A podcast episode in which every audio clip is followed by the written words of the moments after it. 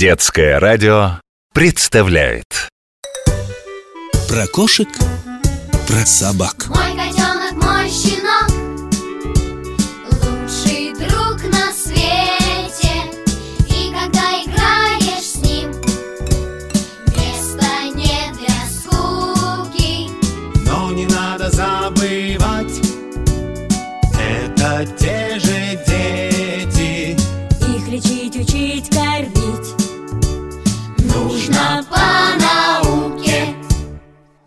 Привет, дружок! Я доктор Добряков. Много лет я изучаю животных и растения, а теперь вот рассказываю тебе о них всякие интересные истории.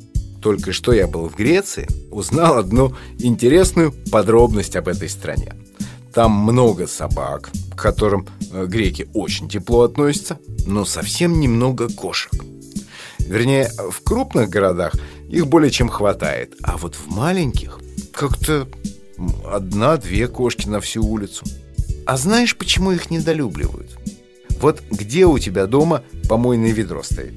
На кухне под раковиной, правильно? Открываешь дверцу шкафчика и бросаешь мусор. А в Греции очень жарко, поэтому у них огромные балконы, как комнаты на открытом воздухе.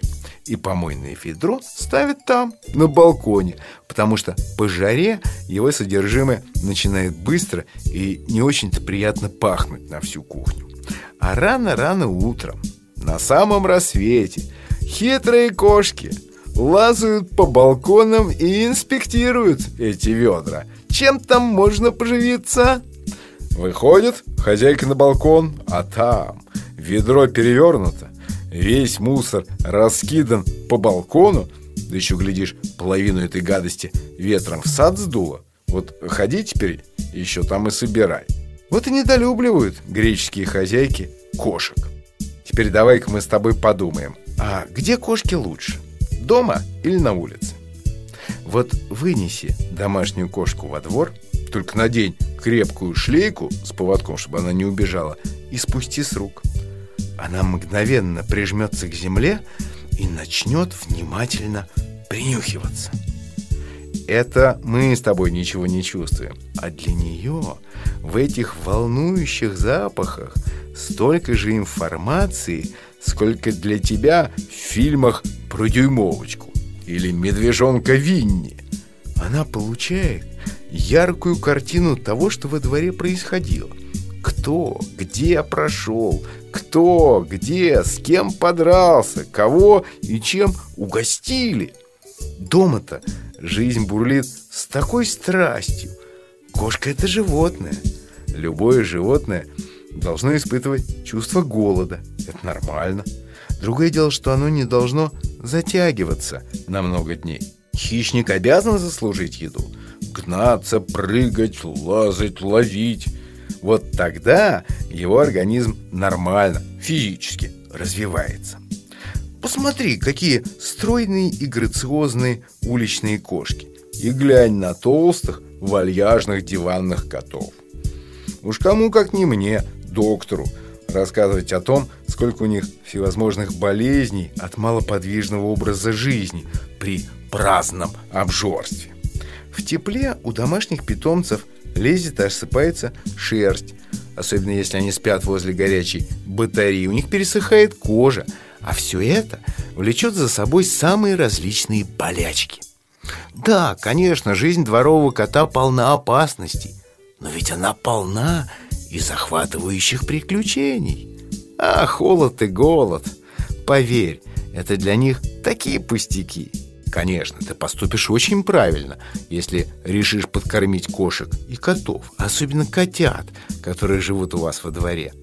А может быть, не стоит пытаться поймать и отнести домой каждого бездомного котенка? Одно дело, если подкинули совсем маленьких и беспомощных, ну тут уж надо спасать, ничего не поделаешь. А совсем другое, если это уже самостоятельные, шустрые малыши, которые живут с мамой. И запомни важный совет. Никогда не ласкай и не гладь дворовых кошек.